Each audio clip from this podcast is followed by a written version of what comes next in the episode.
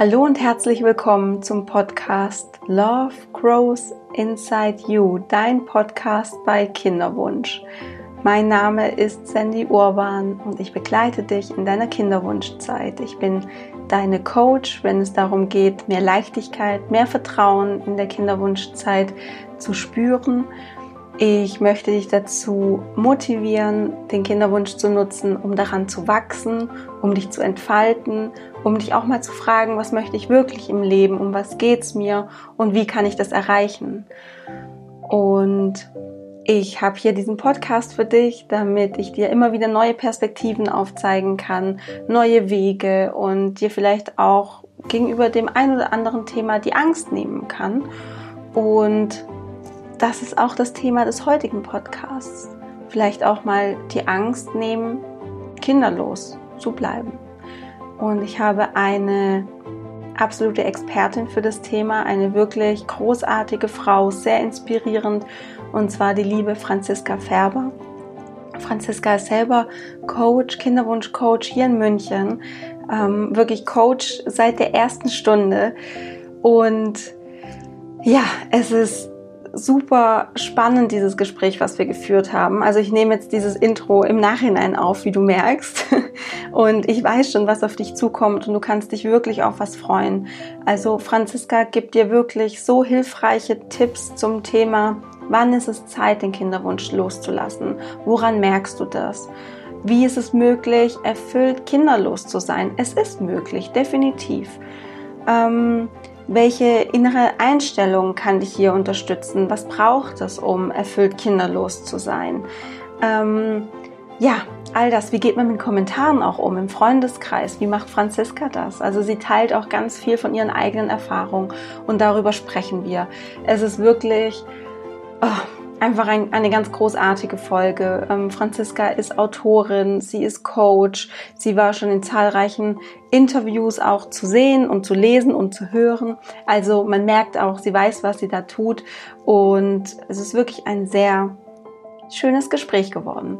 Und wir starten jetzt auch direkt rein. Ich wünsche dir ganz, ganz viel Freude und Inspiration mit dem Gespräch zwischen Franziska Färber und mir.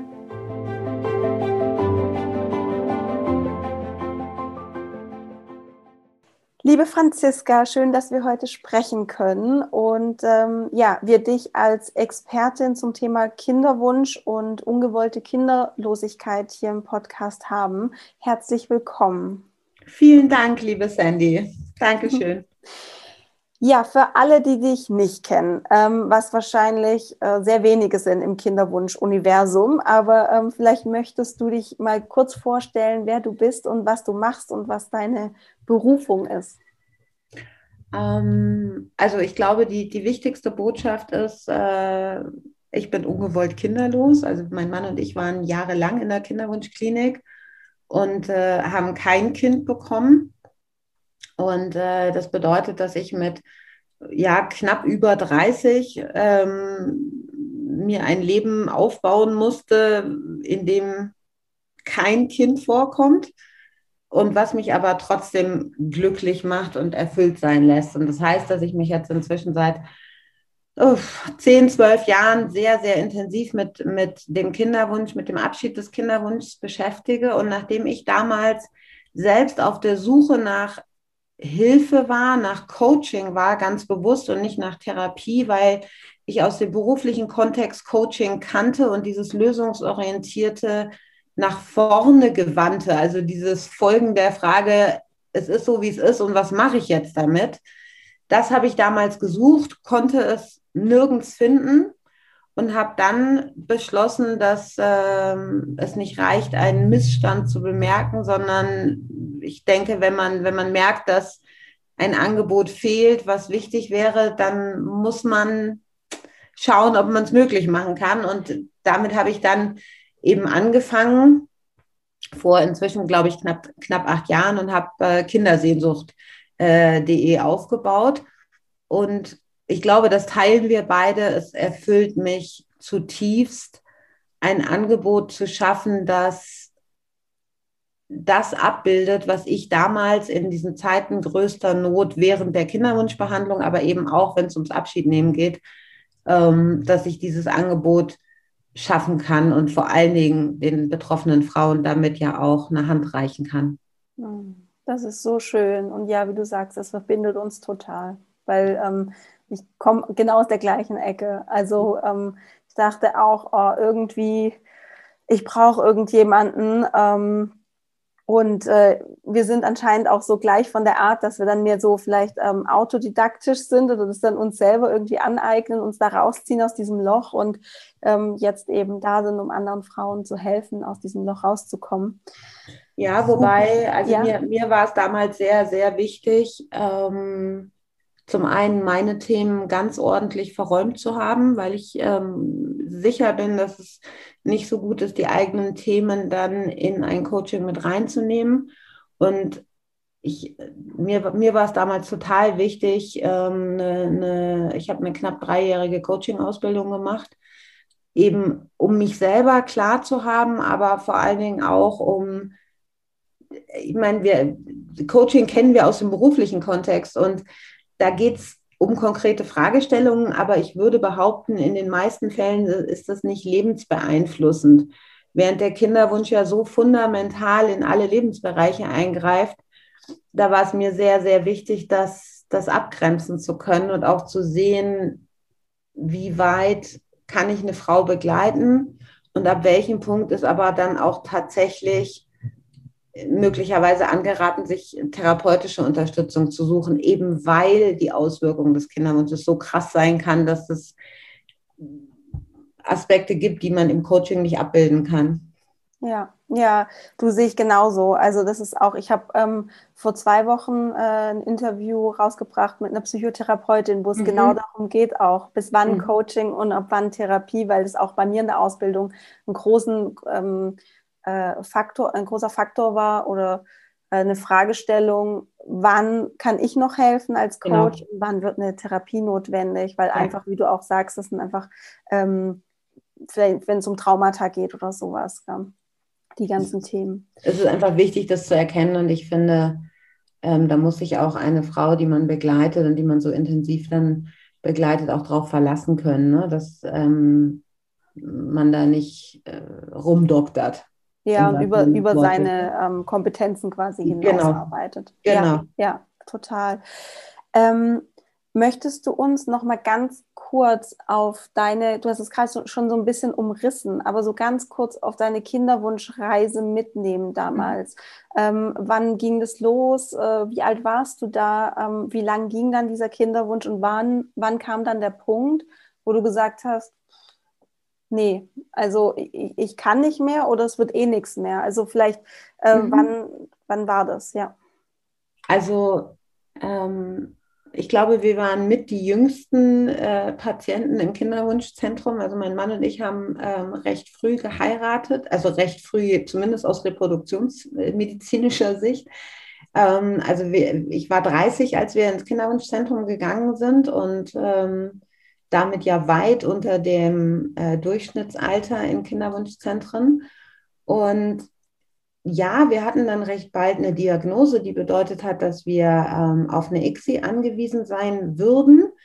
Aber die Ärzte waren total ähm, positiv und, und haben uns richtig dolle Mut gemacht, eben weil sie gesagt haben, also die ICSI wird sozusagen das medizinische, was bei euch nicht so super ist, ausgleichen.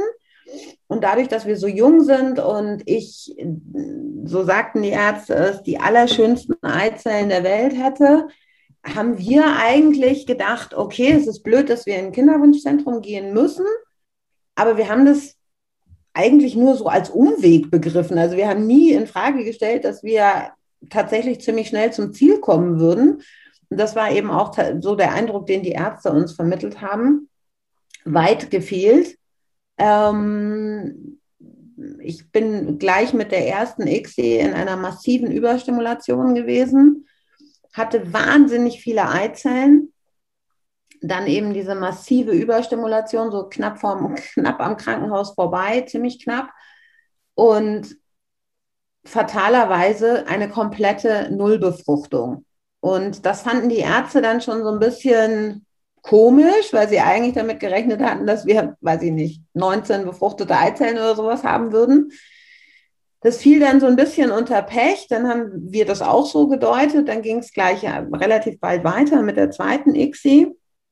Und äh, um die Geschichte ein bisschen abzukürzen, das gleiche Spiel nochmal, also wieder wahnsinnig viele Eizellen, wieder komplette Nullbefruchtung. Und das war der Moment, wo die Ärzte dann wirklich skeptisch wurden und dann auch so eine Art Taskforce gegründet haben. Also es gibt ja so Arztrunden, wo die schwierige Fälle untereinander vorstellen, um so auf, auf äh, die gebündelte Ärztekompetenz und Erfahrung zuzugreifen. Das endete dann mit, der, mit einer angepassten Medikation, aber eben der dritten ICSI, weil alle sicher waren, dass, äh, also dass jetzt dann doch wohl was werden würde. Und ähm, ja, da hatten wir dann einen sensationellen Erfolg, nämlich wieder irgendwie knapp 20 Eizellen, aber immerhin eine einzige befruchtete. Also in Summe, um es zusammenzunehmen, wir hatten über 50 Eizellen, davon eine einzige befruchtete.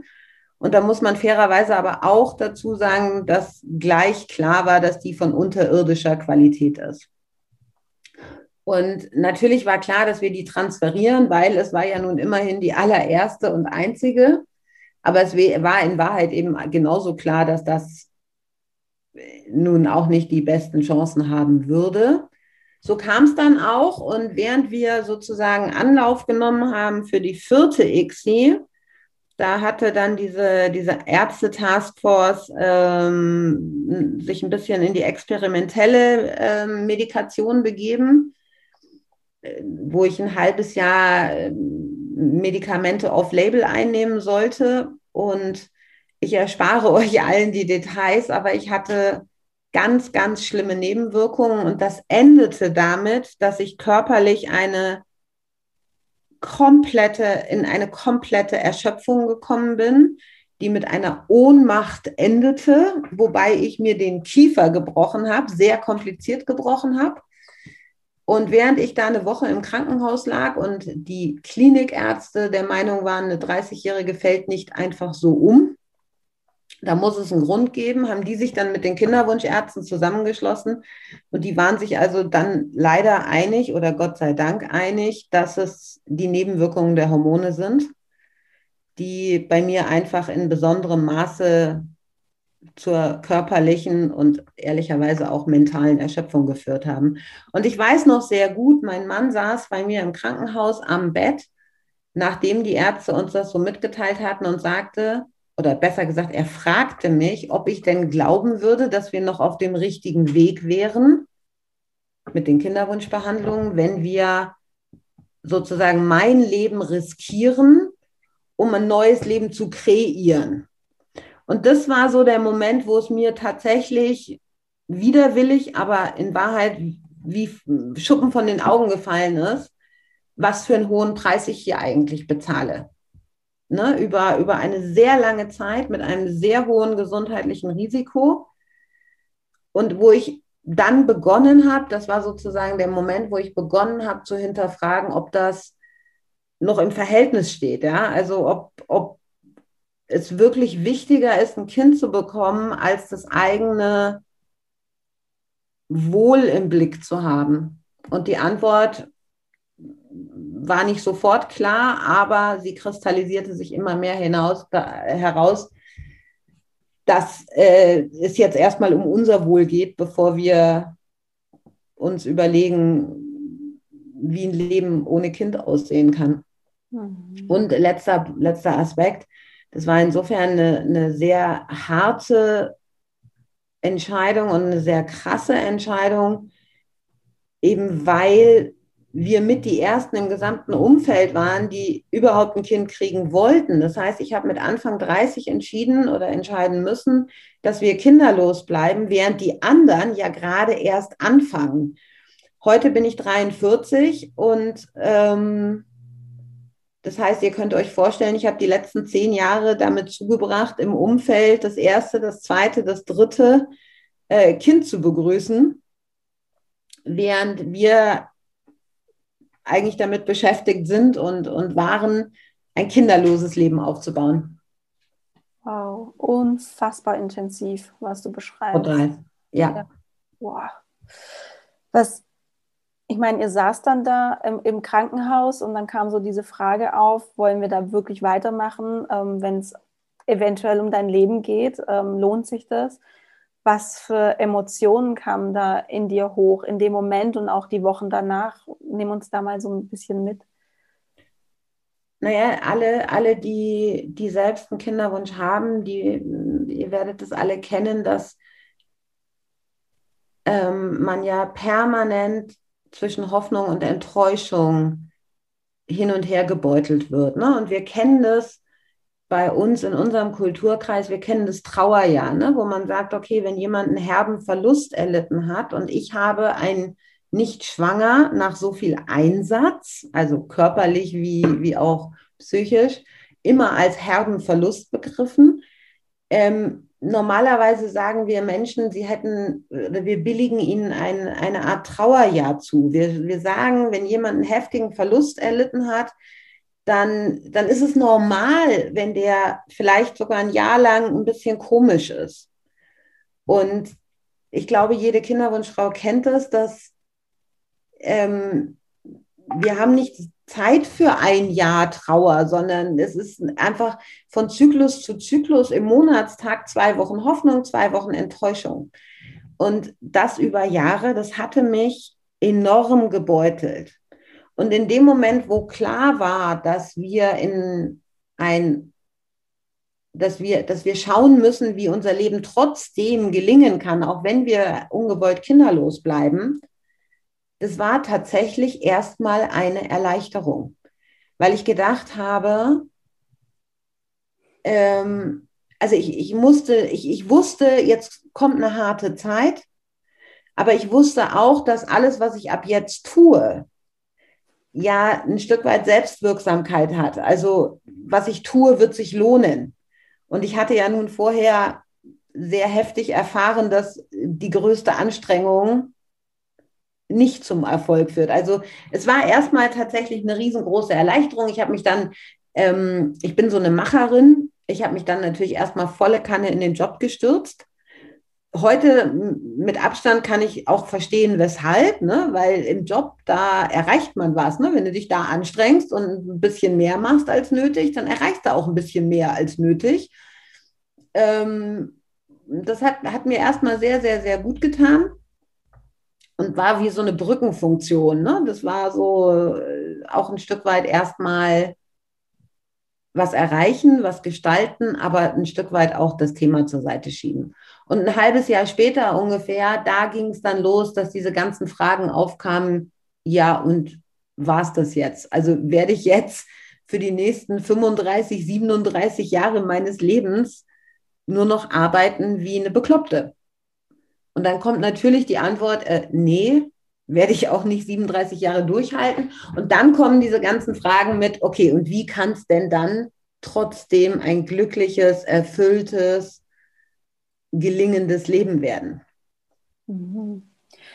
War für euch äh, zum Beispiel eine Adoption kein Thema? Habt ihr darüber nachgedacht oder war das für euch einfach, hat sich nicht gut angefühlt? Hm, ich glaube, ich bin da auch nicht anders als ähm, die allermeisten Kinderwunschfrauen, dass in so einem Moment, wo dir klar wird, du wirst kein eigenes leibliches Kind bekommen, du dir schon überlegst, wie geht es trotzdem? Also du hältst am Ziel Leben mit Kind fest und überlegst dir dann, okay, welche Optionen gibt es? Und wir haben natürlich über Pflegschaft nachgedacht, wir haben über Adoption nachgedacht erst im Inland, dann wurde uns klar, oder wir haben uns dann erkundigt, und in München waren es damals ähm, exakt sechs Kinder auf 400 Bewerberpaare aus dem aktuellen Jahr plus alle Bewerber aus den Vorjahren, die noch unter 40 sind. Und da greift dann schon mein, mein, mein, mein, mein, mein, meine Logik, dass ich mir gedacht habe, also sechs Kinder auf, ich weiß es nicht, 1600 Bewerberpaare oder sowas, wo es keine, keine weiteren Kriterien gibt, wie Wartezeit oder ähnliches, da habe ich mir gedacht, ich kann nicht aus jetzt einer jahrelangen Wartezeit in eine neue jahrelange Wartezeit gehen, die auch wieder keinerlei Garantie in sich birgt. Ne? Also wenn, wenn man uns sagen würde, du musst noch so und so lange warten und dann klappt's. Selbst wenn schlimme Ereignisse mitbenannt würden, du musst noch dies und das alles ertragen und dann klappt's. Ich glaube, dann greift dieses Prinzip Adventskalender, dann würden wir die Zähne zusammenbeißen und da durchgehen. Aber diese Garantielosigkeit, die im Kinderwunsch liegt und leider auch in der Adoption, die, die war mir nicht möglich nochmal zu ertragen. Und Auslandsadoptionen haben wir uns auch angeschaut. Da hatten wir nicht unbedingt das Gefühl, dass die Maßstäbe, die dort angelegt werden, unsere sind. Also haben wir davon auch Abstand genommen und mussten auch, nachdem wir in die Richtung geguckt haben, dann einsehen, wir sind auf uns zu zweit gestellt und jetzt müssen wir schauen, was wir daraus machen. Mhm. Oh, so spannend, was du erzählst. Ähm, jetzt sitzt du heute hier und dir geht's gut. Also mir scheint, du ja. bist glücklich. Und das ist ja auch ähm, dein, dein Beruf, deine Berufung, anderen Frauen auch zu zeigen, wie das möglich ist. Mhm. Ähm, was würdest du sagen, ähm, welche Schritte waren auf dem Weg notwendig? Ich glaube, der, also ich weiß nicht, ob ich die alle benennen kann, ohne dass wir da im Podcast sprengen oder die Akkus der, der äh, Hörerinnen äh, schrotten sozusagen oder entleeren.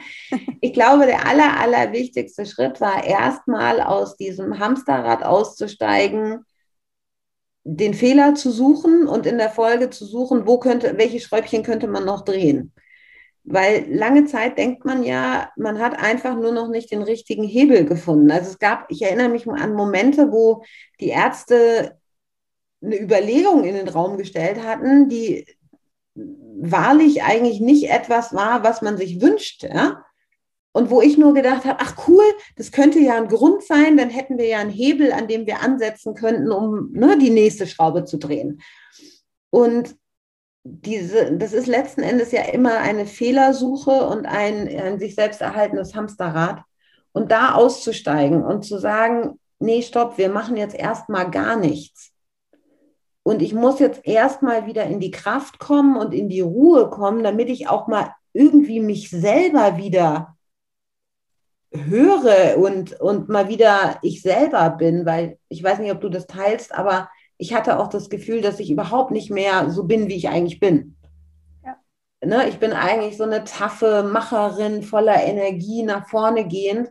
Und ich hatte irgendwann das Gefühl, ich bin eigentlich nur noch ein ver, ver, verschüchtertes, ängstliches Reh, was irgendwie auf der Wiese steht und beim kleinsten bisschen sofort wieder zurückschreckt. Ne? Und ich hatte so das Gefühl, ich muss das allererste überhaupt mal wieder in die Kraft kommen und dann schauen, dass ich erstmal wieder ein Gefühl dafür kriege, wer ich heute bin. Mhm. Und irgendwie wieder so ein Gefühl dafür habe, ich verstehe, wie ich ticke. Und ich glaube, das war der, der, der aller, aller wichtigste Schritt, gleichzeitig auch der allerschwerste, weil wir Menschen sind aktionsgetrieben. Wir wollen was tun, wenn uns was nicht gefällt. Und da eben nicht in die nächste Handlung zu gehen, sondern zu sagen, nee, ich muss jetzt erstmal überhaupt nichts. War für mhm. mich, glaube ich, die allergrößte Herausforderung und im Nachhinein aber ich glaube auch der wichtigste Schritt. Mhm. Ja, aber es ist schon auch schwer. Also wie du ja sagst, wir, wir ähm, suchen immer nach Lösungen, wir versuchen immer irgendwie weiterzukommen. Und was du ja beschreibst, ist erstmal auf Pause zu drücken und zu sagen, okay, jetzt passiert mal hier gar nichts, sondern ich schaue jetzt mhm. nach mir. Ähm, ich richte jetzt quasi den Blick von außen auf mich, auf, mein Inneres auch, mhm. um zu schauen, wer bin ich, ähm, wo möchte ich eigentlich hin und wie geht es mir überhaupt. Und, ja, und überhaupt erstmal wieder, ähm, also überhaupt mal zu sehen, dass die letzten Jahre wahnsinnig viel Kraft gekostet haben. Also äh, salopp gesagt, die Akkus komplett durch sind. Und man, ich verwende da ganz gerne das Bild, ähm, wenn man ein Haus bauen möchte, ist es eine verdammt gute Idee, ein tragfähiges Fundament zu haben. Oder anders gesagt, ein Haus in Treibsand zu stellen, ist keine besonders gute Idee. Und ich glaube, es ist wichtig, wenn es darum geht, in ein Leben hineinzufinden, in dem man eigentlich ja gar nicht sein möchte, erstmal diese Kraft wieder zu haben und dieses Fundament zu haben, mit beiden Beinen fest auf dem Boden zu stehen. Vorher sind alles Ideen, die man hat, die aber nicht eben sonderlich tragfähig sind. Und weil du vorhin nach der Adoption gefragt hast, ich persönlich schätze das auch so ähnlich ein. Das, das ist ja, wer über Adoption nachdenkt in so einer Situation, ähm, das ist ja erstmal der Versuch, am Ziel festzuhalten und nur einen anderen Weg dahin zu finden.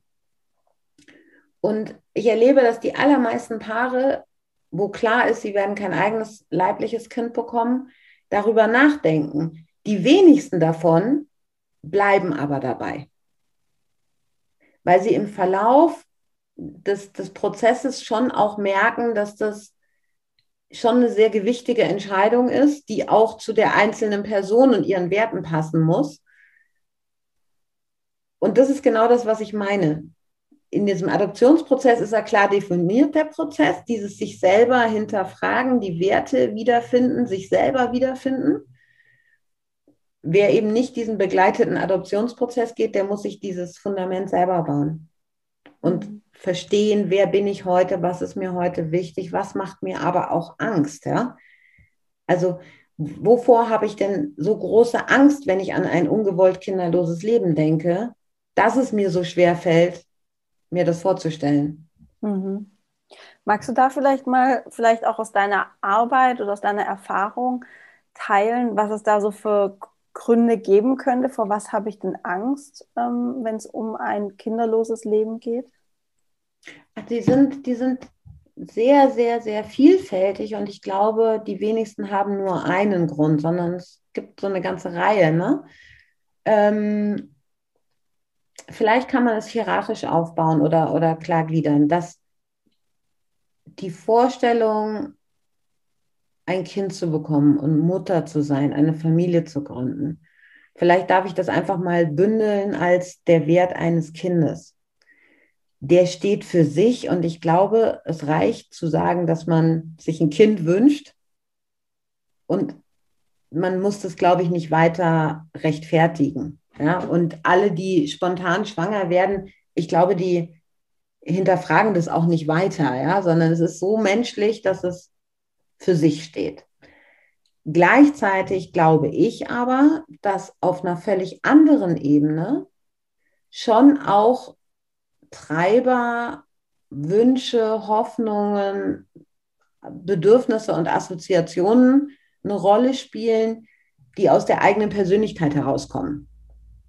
Ähm, mir sagte dann mal eine Frau, als ich da äh, mit ihr drüber sprach, ach, du meinst das Egoistische. Und ich persönlich meine, ja, ich glaube, sie, sie meinte das Richtige, also um es zu greifen, das Richtige, aber ich würde es niemals als egoistisch benennen, weil ich glaube, wir Menschen tun immer die Dinge, weil sie etwas für uns bedeuten, bewirken oder ganz schnöde einen Nutzen für uns haben. Und ich glaube, dass es beim Kinderwunsch nicht anders ist. Ja, also ich glaube, dass jeder, der ein, sich ein Kind wünscht, natürlich auch persönliche Wünsche damit verbindet. Und du hast nach, nach Beispielen gefragt, was mir ganz oft in den Coachings erzählt wird, häufig allerdings hinter vorgehaltener Hand oder mit einer ordentlichen Portion Scham versehen, ist, ist dieser Wunsch auch mal nach einer beruflichen Pause. Tatsächlich. Ich nehme den Frauen an der Stelle immer sofort den Wind aus den Segeln und sage, ja, genauso war es bei mir auch ich war damals in der klassischen Unternehmensberatung und es ist erstmal witzig, Montagmorgens um 6.20 Uhr am Flughafen als eine der wenigen Frauen in so einem Männerberaterbomber zu sein. Aber nach ein paar Jahren nutzt sich das ab. wenn man Woche für Woche irgendwo hinfliegt äh, und, und nicht zu Hause sein kann, in Hotelzimmern aufwacht und man eigentlich gerade nicht weiß, wo, wo man eigentlich gerade ist. Und ich habe immer so, ich hätte ja einfach zu meinem Chef gehen können und das mit ihm diskutieren können, aber das habe ich mich nicht getraut. Und ich dachte immer, wenn ich zu meinem Chef gehen kann und sagen kann, du, ich bin schwanger. Und das bedeutet, dass ich am Montag nicht mehr fliegen kann. Dann hätte sich ein Problem für mich gelöst. Dann wäre einfach klar gewesen, ich wäre am Montag nicht mehr in so ein Flugzeug gestiegen. Also von daher tatsächlich ist, ist eine Pause vom Job und da werden viele, die, die sich mit dem Kinderwunsch nicht sehr, so gut beschäftigen, wahrscheinlich werden denen die Haare zu Berge stehen. Aber ich glaube, es ist ein Treiber. Wenn man das Bild des Besenstiels nehmen will, dann ist das vielleicht das eine Ende. Und dann kommen ganz viele andere Möglichkeiten. Und es geht aber hin bis zu dieser Frage nach dem,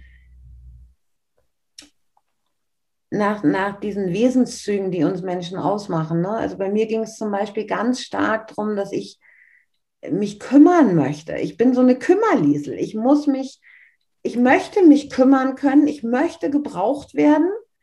Und bitteschön, ja, ich möchte das auch fühlen und gespiegelt bekommen. Ich möchte auch, dass mir, dass, wenn ich mich kümmere, jemand in der Interaktion das toll findet. Und natürlich kann man sich um Gott und die Welt kümmern, aber es ist schon, glaube ich, eine andere Dimension, wenn man sich um sein eigenes Kind kümmert. Mhm. Und insofern, glaube ich, gibt es sehr, sehr viele Antreiber. Und da darf man sehr genau verstehen, welche das bei einem selbst sind, weil das Verstehen, was einen antreibt, glaube ich, die, die Basis dafür ist, dass man dann auch ein auch schauen kann, wie kann mein Leben trotzdem gelingen, auch wenn ein Kind nicht Teil davon ist. Hm. Weil du quasi auch ähm, mit dem, was du sagst, ja auch dazu aufrufst, zu schauen, wie kannst du das Bedürfnis, dieser, diesen Antrieb ähm, anderweitig befriedigen oder erfüllen, auch ähm, ohne Kind. Habe ich das richtig verstanden oder sagst du, mhm. geht es in die Richtung? Ja. ja. Und ich glaube, wir, wir haben, also wir haben Wünsche, ne, haben wir alle. Und ich glaube, mit den meisten Wünschen, da können wir prima damit leben, dass sie sich nicht erfüllen. Ne? Also das ist so dieses Gedankenspiel, was würde ich machen, wenn ich 10 Millionen im Lotto gewinne. Da haben wir alle mehr oder weniger gute Ideen, aber ehrlicherweise können wir ganz gut damit leben, wenn sie sich nicht erfüllen. Ähm, ich glaube, der Kinderwunsch spielt in einer anderen Liga. Und ich glaube, wir, wir reden hier eben nicht über Wünsche, sondern wir reden über so eine tiefe Sehnsucht, die aus dem Inneren kommt.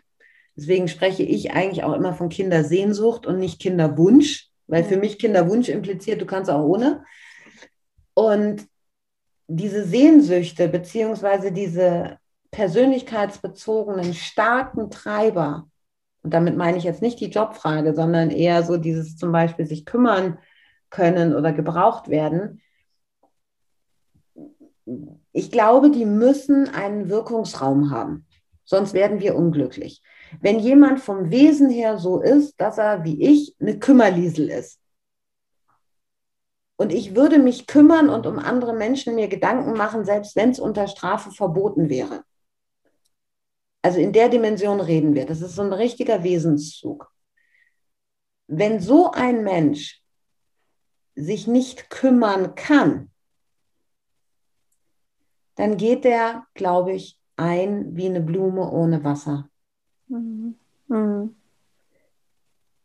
Und ich glaube, für diese Wesenszüge braucht es Wirkungsräume. Mhm. Entweder eben das Kind oder wenn es das Kind leider nicht gibt, dann alternative Wirkungsräume. Mhm. Bei mir ist es relativ offensichtlich, wie, wie sich es gewandelt hat. Dieses sich kümmern können, helfen können, zur Seite stehen können, etc. pp. Das lebe ich natürlich in dem Coaching. Mhm. Da tue ich etwas zutiefst Sinnvolles. Und da kann ich mich kümmern. Und da werde ich gebraucht. Mhm. Und ich glaube, das ist, das ist mein persönlicher Weg, wie, wie ich glaube ich, diese, diese Wirkungs, Wirkungsfelder ähm, kreiert habe. Gleichwohl glaube ich nicht, dass jetzt jede Kinderwunschfrau, die unerfolgt kinderlos bleiben muss, natürlich Kinderwunschcoach werden muss, ne? sondern da gibt es ja ganz viele individuelle Wege. Ja. Ja, ich will ja, damit nur Mut machen und sagen, es geht. Ja, ja. Also du hast jetzt zwei, finde ich, ganz wichtige Punkte gesagt. Du hast ähm, gesagt, wenn es darum geht, erfüllt kinderlos zu sein, ist der erste Schritt ganz elementar, wieder den Blick auf sich zu richten, ähm, auf, ja. auf, die innere Welt, auf die Gefühle und ähm, aber auch dann zu schauen, was ist denn so mein Antrieb? Warum will ich Kinder haben? Ähm, und wie kann ich eben diese, ähm, ja, wie du sagst, Wirkungsräume woanders schaffen? Würdest du oder fällt dir spontan jetzt momentan noch irgendwas ein, wo du sagst, das ist essentiell wichtig, um erfüllt kinderlos zu sein? Ähm, ich, ich, muss noch einen, einen Punkt ja. vorher ähm, einbringen, weil wenn, wenn ich Frauen frage und sage, weshalb wünschst du dir denn ein Kind? Was sind denn deine Antreiber? Dann kommen unglaublich schöne Aspekte wie zum Beispiel, ja, ich möchte Liebe geben, ich möchte ein Kind ähm, aufwachsen sehen. Ähm, solche, solche Aspekte. Und das sind alles Dinge, die man jedem Kind, was auf die Welt kommt, ja auch wünschen würde, ne? dass die Mutter das so sieht. Ja? Ähm, aber es sind für mich alles Aspekte, die in diese erste Kategorie der Mutterschaft und des Wertes eines Kindes, einer Familie zählen. Das sind nicht die, die auf dieser anderen Ebene, dieser persönlichkeitsbezogenen Ebene wirken. Ja? Also ja, die sind in Ordnung und ich finde sie wichtig und ich finde sie richtig, richtig schön, aber es sind nicht die, glaube ich, wo ich versuche es mal ganz schnöde zu formulieren, technisch zu formulieren, wo die Lösung liegt. Ja? ja. Und das ist oftmals sehr, sehr schwierig, da, da ranzukommen, weil man immer wie auf dieser ersten Ebene bleibt. Und das ist halt der Teil, wo, wo eben dann schon ich die Erfahrung mache, dass teilweise auch ein einziges Coaching-Telefonat wirklich reicht, um den Spaten auszupacken und schon mal das Loch anfangen zu graben, damit man an das Gold drankommt. Und dann kann die Frau in der Regel auch ganz gut weiter alleine nach ihrem Gold graben, ne, mit dem dann die Lösung aufgebaut wird. Mhm. Ja, und jetzt habe ich, ja. das war mir so wichtig, das noch zu sagen, dass ich deine eigentliche Frage vergessen habe. Du musst Kein sie Problem. leider mir nochmal stellen, bitte. Ich wiederhole sie, es war eine einfache Frage. ähm, genau, wir hatten eben schon zwei Punkte gesagt, ähm, was es braucht, um erfüllt kinderlos zu sein ähm, der Blick nach innen und dann eben diesen Antreiber oder die mhm. Antreiber zu erkennen. Was gibt es aus deiner Erfahrung ähm, für weitere Punkte, wie man erfüllt kinderlos wird? Hm.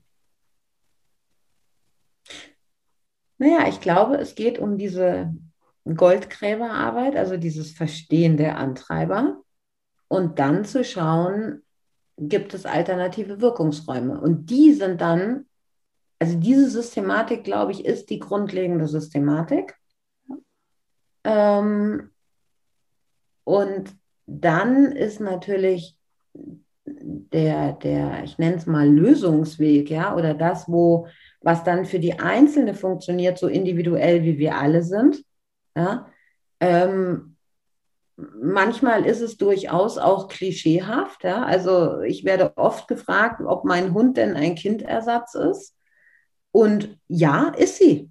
Nein, ja, wirklich? Ja, nicht, okay. nicht zu 100 Prozent. Ne? Also mhm. dieser, dieser wesentliche äh, Teil mit dem Kümmern, mit dem Gebrauchtwerden, ähm, das, das ist ganz klar die Coaching-Tätigkeit und ich würde das so um die 90 Prozent einordnen.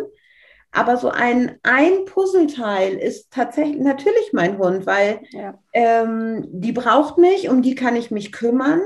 die unterstützt auch diesen Nestgedanken, ja. Also jeder, der einer ungewollt kinderlosen Frau sagt, sei doch froh, dann kannst du reisen. Da denke ich immer, der hat die, die Thematik nicht verstanden, weil eine Frau, die sich ein Kind wünscht, die will nicht in die weite Welt hinaus, sondern die will ein Nest bauen. Ja. Die will zu Hause sein und da das Nest haben. Also was nutzt ihr eine Reise nach Hawaii? Mag schön sein, aber ist nicht der Punkt. Und an der Stelle ist es schon mein Hund auch ein Teil, natürlich, klischeehaft, aber natürlich auch eine Kompensation. Die braucht mich, ich muss mich um die kümmern und das Haus ist nicht so leer. Mhm. Und in der Tat habe ich inzwischen da sehr wohl das Selbstbewusstsein und beantworte den Leuten das auch genau so. Weil dieses krampfhafte Verneinen ist ja auch schon wieder für die Gegenseite so ein Indikator mit, oh, ich habe aber Salz in die Wunde gestreut. Manchmal ist es auch besser, einfach dem Gegenüber zu sagen, ja, du hast ja recht. Mhm. Also ich halte das ja. gut aus, gewisse Klischees zu haben, so oder Klischees zu leben, ne? Ja. Weil es meiner Seele gut tut ich finde es ich find's jetzt total gut, dass du, ähm, oder dass wir jetzt nochmal kurz darüber sprechen, weil gerade auch diese Kommentare von außen mhm. kommen ja zwangsläufig. Ähm, deswegen habe ich, das haben jetzt die Zuhörerin gerade nicht gesehen, aber ich habe gerade, als du gesagt, also als diese Frage kam, ist der Hund denn ein Ersatz für ein Kind, habe ich äh, gerunzelt, ne? Habe ich die Stimme, also auch den Kopf geschüttelt, ähm, weil ich finde einfach solche Kommentare von außen so total unsensibel und mhm. einfach nicht schön. Ähm, aber ich meine, du bist jetzt, ähm, du hast ja vorhin gesagt, du bist jetzt 43, ähm, richtig? 43 ja. Ja, genau.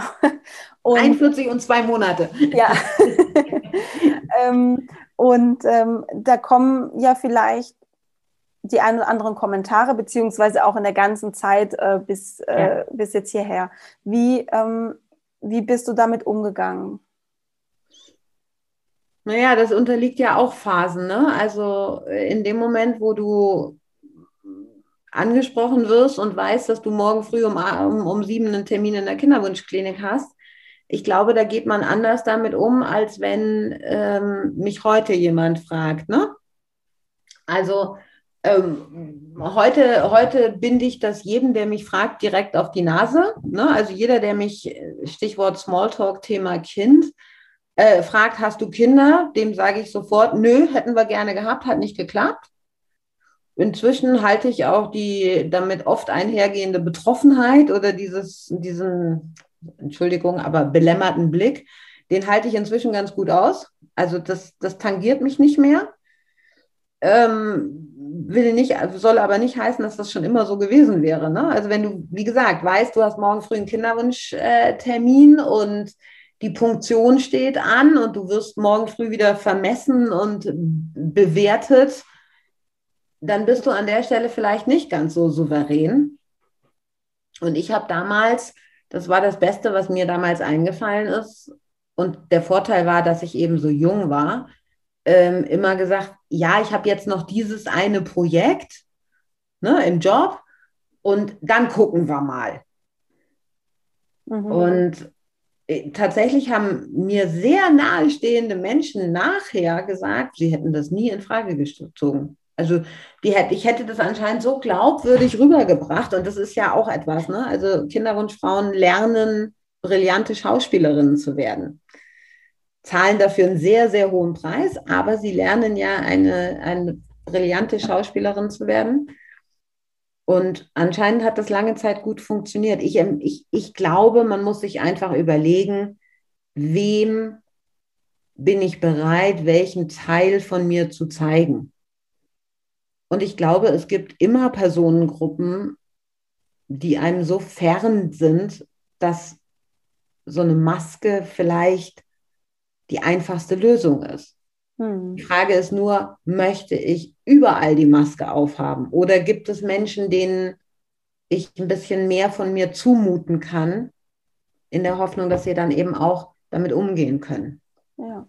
Es hat ja auch was total Befreiendes, einfach authentisch zu sein und ähm, auch seine Wahrheit zu sprechen oder einfach zu erzählen, was man gerade erfährt, in was für einer Situation man ist. Aber wie du sagst, es braucht halt den, das richtige Gegenüber es braucht das richtige Gegenüber, beziehungsweise ich glaube, es ist völlig in Ordnung, sich zu überlegen, welche Personenkreise, welche Personengruppen habe ich um mich herum und da ein, sagen wir mal, abgewogenes Konzept zu haben. Ne? Also ja. ähm, jemanden, der im allerweitesten Bekanntenkreis ist, weiß ich nicht, ob ich dem das sagen würde, weil so eine Information holt man auch nicht mehr zurück. Ja. Das bleibt für immer. Und auf der anderen Seite aber die einem wirklich nahestehenden Menschen, ich finde, die haben auch keine Maske verdient, sondern ich finde, die haben ja auch ein Stück weit das Zutrauen verdient. Sonst wären es ja auch nicht meine Freunde zum Beispiel, ne? dass ich ihnen zutraue, auch mit schwierigen Situationen umzugehen. Ja. Also ich, ich empfehle da eine Abstufung mhm. in der Offenheit. Ja, so ähm, sehe ich genauso. Habe ich auch damals so gemacht. Also mhm. Also auf der Arbeit zum Beispiel habe ich es ganz, ganz wenigen Personen mhm. gesagt. Ähm, eben nur Menschen, wo ich dachte, die stehen mir irgendwie auch emotional nahe. Ähm, aber bei den anderen, wie du sagst, gut geschauspielert, immer ja. irgendwelche Arzttermine gehabt und äh, nö, alles gut und genau, ja. Ähm, ab wann würdest du sagen, macht es Sinn, dem Kinderwunsch ähm, Lebewohl zu sagen. Das hast du mhm. so schön auf deiner Webseite nämlich auch geschrieben. Ja, ich, ich spreche immer von Lebewohl, weil Abschied in unserer Sprache was Einmaliges ist. Ich nehme Abschied oder übersetzt, ich laufe auf den Berg hoch und wenn ich oben bin, ist das Thema rum. Und ich glaube, darum geht es beim Kinderwunsch nicht und kann es auch nicht gehen. Wenn es so ein elementares Lebensthema ist, dann muss ich den Kinderwunsch bzw. den unerfüllten Kinderwunsch irgendwo in mein Leben integrieren das ist nicht ein einmaliges Ding und dann habe ich es mit mehr oder weniger Anstrengung geschafft, sondern ungewollt kinderlos bleibt man bis zu seiner letzten Stunde mit allen damit verbundenen Fragen. Und ungewollte Kinderlosigkeit ist ein Teil der Biografie. Und deswegen muss man, glaube ich, einen Weg finden, wie man Lebewohl sagen kann. Das ist dieser Gedanke des Abschieds, aber natürlich ein, ein sehr viel weicheres und sehr viel wohlwollenderer Teil. Und gleichzeitig aber muss man auch der Frage nachgehen, wenn du Lebewohl in zwei Wörtern schreibst, nämlich lebe wohl, dann ist das ja auch gleichzeitig der Auftrag und das Versprechen an einen selbst, wie kann ich trotzdem wohl leben. Und also ich glaube, Abschied ist, ist, es geht nie um Abschied, es geht um dieses Integrative ins Leben und um das Finden sehr, sehr großer, also um das Finden von Antworten auf elementare Lebensfragen. Ne? Da geht es um den Sinn des Lebens, da geht es um die Frage, wer will ich eigentlich sein, was ist mir wichtig, umgekehrt auch, was ist mir nicht wichtig. Und tatsächlich geht das auch um Fragen mit, das, das war so ein Thema, mit dem ich mich vor ein paar Jahren dann sehr intensiv beschäftigt habe, mit wer ist eigentlich derjenige, der im Zweifelsfall die Entscheidung trifft, dass meine Maschinen mal abgestellt werden. Und ich glaube, wenn es darum geht, diese innere Ruhe zu finden, muss man die Antworten auf diese großen Fragen finden.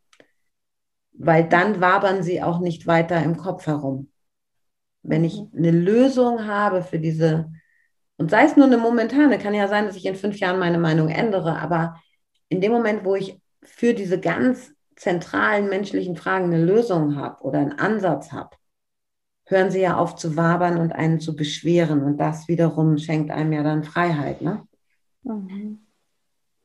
Und, und woran würdest du sagen, merkt man denn als Frau oder als Paar, dass man da nicht mehr weitermachen möchte, ähm, zu versuchen und es weiterhin zu probieren. Also ich dachte mir die ganze Zeit in der Kinderwunschzeit, es kommt irgendwann dann der Punkt, wo ich einfach merke, ich kann nicht mehr, ich mag nicht mehr und ich, ich spüre es dann einfach.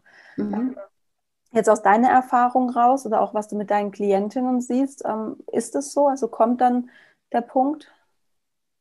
Ja, die, ich glaube, der Punkt kommt schon. Die Frage ist nur, nimmt man ihn wahr, möchte man ihn wahrnehmen und kann man ihn wahrnehmen. Und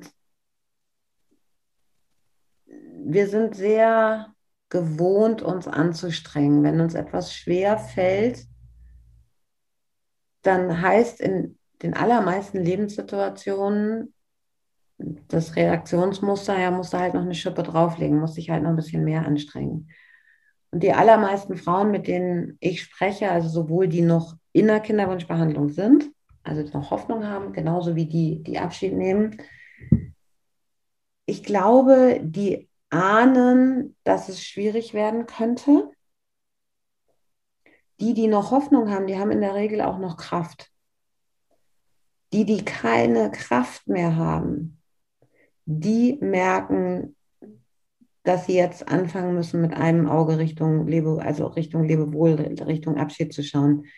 Weil ich glaube, volle Akkus, sowohl körperlich als auch psychisch, ist die Grundvoraussetzung für den Kinderwunsch. Ich würde niemals in eine Kinderwunschbehandlung gehen mit leeren Akkus weil die so viel Kraft zehrt. Und selbst wenn sie erfolgreich ist und du schwanger wirst, du weißt es ja nun besser, eine Schwangerschaft kostet Kraft. Und ein kleines Kind, ich sehe deinen, deinen Blick, du nix sehr überzeugend, eine Schwangerschaft kostet enorm viel Kraft und ein Baby auch. Ja. Und wenn sie nicht klappt, deine Kinderwunschbehandlung, dann musst du mit einem Negativ umgehen. Und auch das kostet unendlich viel Kraft. Und deswegen ist für mich der Körp die körperliche beziehungsweise auch die psychische Kraft das entscheidende Kriterium dafür mit, sollte eine Frau weitermachen? Kann sie weitermachen? Kann sie mit noch einem Rückschlag auch umgehen? Reicht es dafür noch? Oder nicht mehr? Und das ist eine Frage, die kann man von außen nicht bewerten. Das kann nur die jeweilige Frau für sich entscheiden. Ja. Und man muss, ich habe eine Frau, die ich lange begleitet habe, ähm, die mich anrief, die hatte eine Reihe von Fehlgeburten, die rief mich an nach der dritten Fehlgeburt und sagte so, Franziska, und ich mache nicht weiter. Und dann habe ich sie gefragt, weshalb? Und dann sagt sie, weißt du, die Ärzte sagen, ich habe beste Chancen. Und die ermuntern mich weiterzumachen. Aber ich weiß tief in mir, ich kann dankbar dafür sein, dass ich diese dritte Fehlgeburt noch so gut verarbeitet habe, noch so gut verkraftet habe. Aber ich weiß in mir, ganz sicher und ganz tief, wenn mir das nochmal passiert, dann fliege ich aus der Kurve und dann kriege ich mich nicht mehr so schnell zusammengepuzzelt. Und dieses Risiko kann ich nicht eingehen und jetzt arbeiten wir zusammen am Lebewohl. Und da habe ich heute noch Gänsehaut, aber genau diese Geschichte zeigt den Moment der Klarheit. Ja. Die war dankbar dafür, dass sie es gerade nochmal hingekriegt hat und gut hingekriegt hat, aber sie wusste auch, wenn es nochmal passiert, fliege ich aus der Kurve. Ja. Und ich bewundere diese Frau noch heute sehr dafür. Und ich weiß inzwischen, dass die tatsächlich auch sehr, sehr glücklich und sehr zufrieden, ein sehr erfülltes Leben ohne Kind gefunden hat. Mhm. Ja, als du es gerade erzählt hast, habe ich auch Gänsehaut bekommen. Mhm. Weil du, wie du sagst, es ist so ein unglaublicher Moment der Klarheit. Mhm. Ähm, das ist wirklich sehr beeindruckend. Mhm. mhm. Ähm, ich weiß nicht, ich habe mir eine Frage aufgeschrieben, ich stelle sie mal, vielleicht finde ich sie, wenn ich sie gestellt habe, wieder blöd oder du findest sie blöd, aber ich frage sie einfach. ja, ähm, was würdest du sagen, was hat man denn für Vorteile, wenn man ohne Kinder bleibt? Weil es gibt ja bestimmt auch welche und vielleicht kannst du da auch aus deinem eigenen Leben oder auch von deinen Klientinnen berichten, ähm, wie dieser, weiß nicht, Plan B, wenn man es so nennen möchte, eben auch richtig, richtig schön sein kann. Also ich glaube, es gibt diese offensichtlichen Gründe, die ungewollt Kinderlose mit gewollt kinderlosen Frauen teilen. Ne? Also wir sind freier, wenn wir ins Kino gehen wollen. Wenn halt nicht gerade Corona ist, dann können wir ins Kino gehen. Also wir sind, wir sind äh, spontaner und alles, was dazugehört. Das ist das, glaube ich, was die Schnittmenge von gewollt und ungewollt kinderlosen Menschen mit Sicherheit ist. Es ist aber gleichzeitig auch das Offensichtliche. Ich würde gerne eine Ebene tiefer reingehen und sagen, ich bin wahnsinnig unabhängig geworden unabhängig von Meinungen, Haltungen, Normen und Vorstellungen, wie irgendwann wer was zu tun oder zu sein hat. Es ist mir inzwischen völlig wurscht, was andere Leute denken und meinen. Und das nicht aus Respektlosigkeit, sondern einfach, weil ich sage, ich bin so anders als die Norm. Ja, also Normen, die wir als Gesellschaft haben, dazu gehören diese statistischen, ich weiß nicht, was es im Moment sind, 1,6 Kinder oder 1,37 Kinder, habe ich nicht. Ja, ähm, es gibt so viele Aspekte, die gesellschaftlich in so Leitplanken verankert sind, die, die mit mir nichts zu tun haben. Dass ich eh denke, ich bin eh anders als die Norm. Also muss mich die Norm auch nicht interessieren. Das heißt nicht, dass ich ein total ausgeflipptes Leben führe oder mich ständig daneben benehme. Im Gegenteil. Ähm, aber ich lasse mich nicht mehr von den Meinungen anderer Menschen einschränken. Ich glaube, das ist, also ich, für mich ist es die größte Befreiung, die, wirklich eine enorme Freiheit, innere, also innere, innere Freiheit, innere Stärke. Ähm, und Fluch und Segen zugleich. Ich glaube, wer über so lange Jahre sich mit so existenziell menschlichen Fragen beschäftigen musste, der Fluchteil ist, ich ertrage keinen Smalltalk mehr.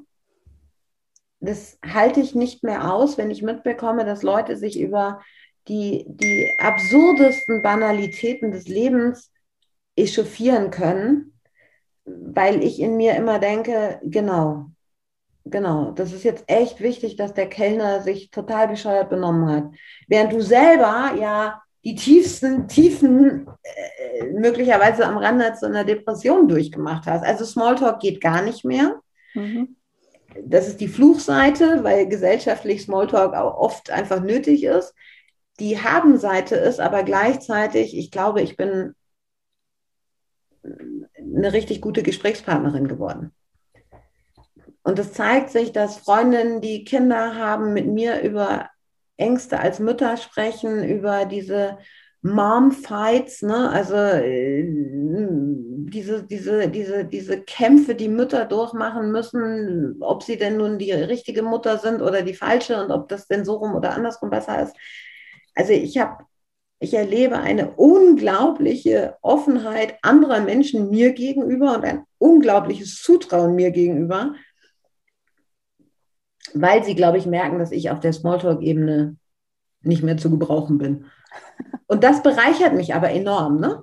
Ja. Also bei mir, äh, mir erzählen wildfremde Leute Tiefen von sich, was manchmal sehr anstrengend ist, aber gleichzeitig sehr bereichernd. Und ich glaube, auch das ist etwas, was total auf der Habenseite von einem ungewollt kinderlosen Leben ist. Ja, absolut. Ja, das hast du schön zusammengefasst. Sehr schön. Ähm, wie wichtig findest du es denn, dass man sich. Also nur, nur, ja? Sorry, dir reinzukretschen, ich finde ja? die Frage überhaupt nicht doof. Ach, ich bin danke. froh, dass du sie gestellt hast. Sehr gut. Aber du hast auch so eine tolle Antwort gegeben, von dem her, das hat einfach gut gepasst. Ähm, wie wichtig findest du es denn, dass man sich während der Kinderwunschzeit oder eben, um Lebewohl zu sagen, ähm, sich jemanden an die Seite holt? Also sei es eine Begleitung vielleicht durch eine sehr empathische Freundin, kann ja gut funktionieren, ähm, oder eben Coach oder Therapeutin. Was würdest du sagen, wie wichtig ist das? Also ich glaube, es ist in Phasen. Ich glaube, diejenigen, die relativ frisch im Kinderwunschzentrum sind, ähm, die vielleicht auch wirklich gute Gründe haben, Hoffnung zu haben,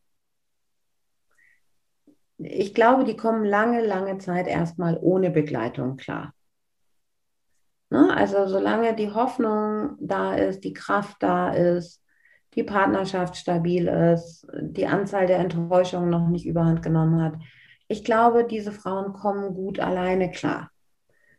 Insbesondere, wenn ihnen bewusst ist, dass das ein längerer Prozess sein kann, so eine Kinderwunschbehandlungszeit ähm, und sie vielleicht sogar auch noch eben, wie du sagst, eine Freundin haben, die ähm, an der Stelle eine wirklich gute Freundin sein kann oder sonstigen Rückhalt haben.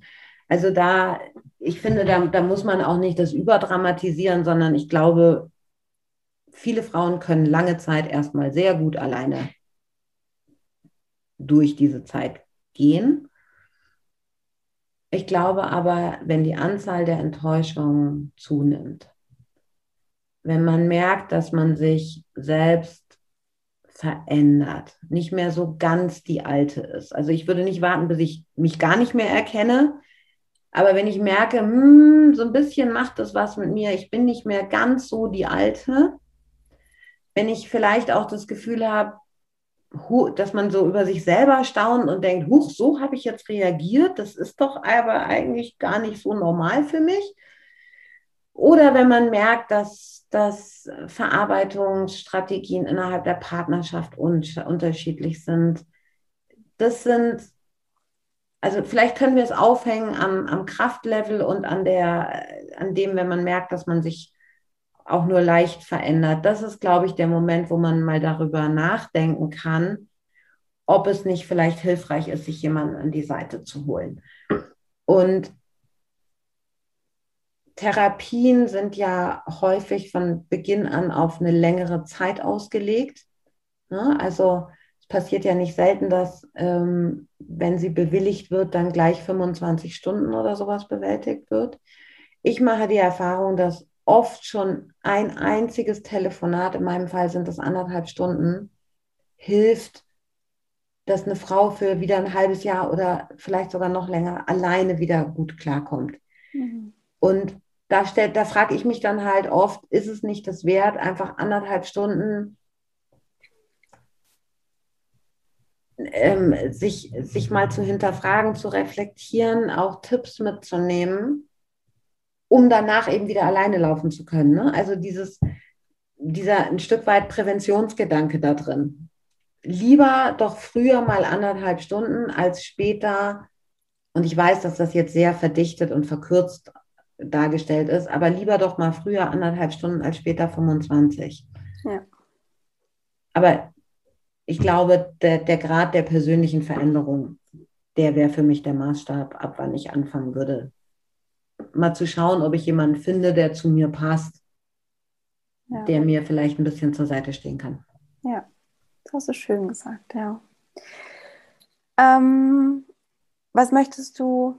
Ich glaube, wir, wir, das ist alles gerade so schön rund, es fühlt sich gerade total mhm. stimmig an. Was möchtest du vielleicht noch den Zuhörerinnen so mit auf den Weg ge geben, auf ihre Kinderwunschreise mitgeben? Mhm ich glaube, wir Menschen brauchen Hoffnung. Ich glaube, für ein menschliches Leben ist Hoffnung die absolute Grundzutat.